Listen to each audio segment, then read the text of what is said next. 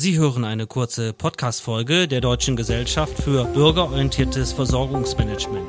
Wir haben diese Sendung getrennt für Sie aufgezeichnet.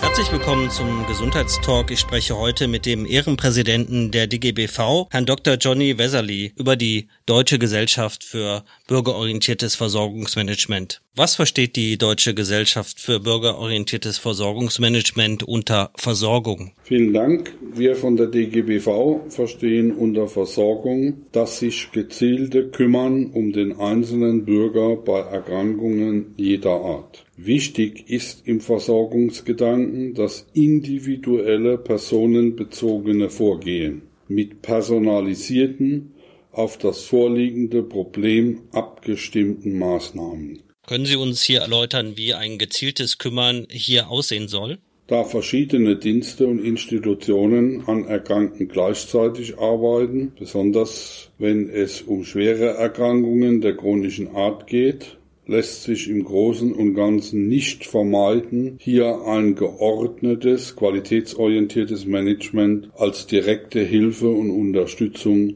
vorzuhalten. Die Termine, die verordneten Maßnahmen müssen schrittweise organisiert und abgearbeitet werden.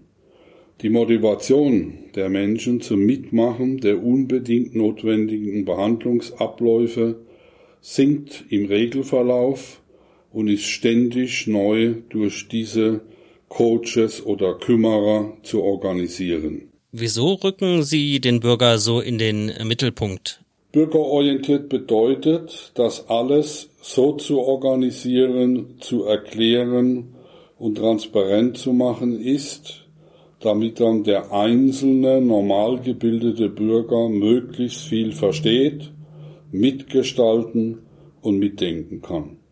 Hier muss auch immer wieder die Motivation zu einzelnen verordneten Maßnahmen und Medikamenten nachgearbeitet und neu aktiviert werden.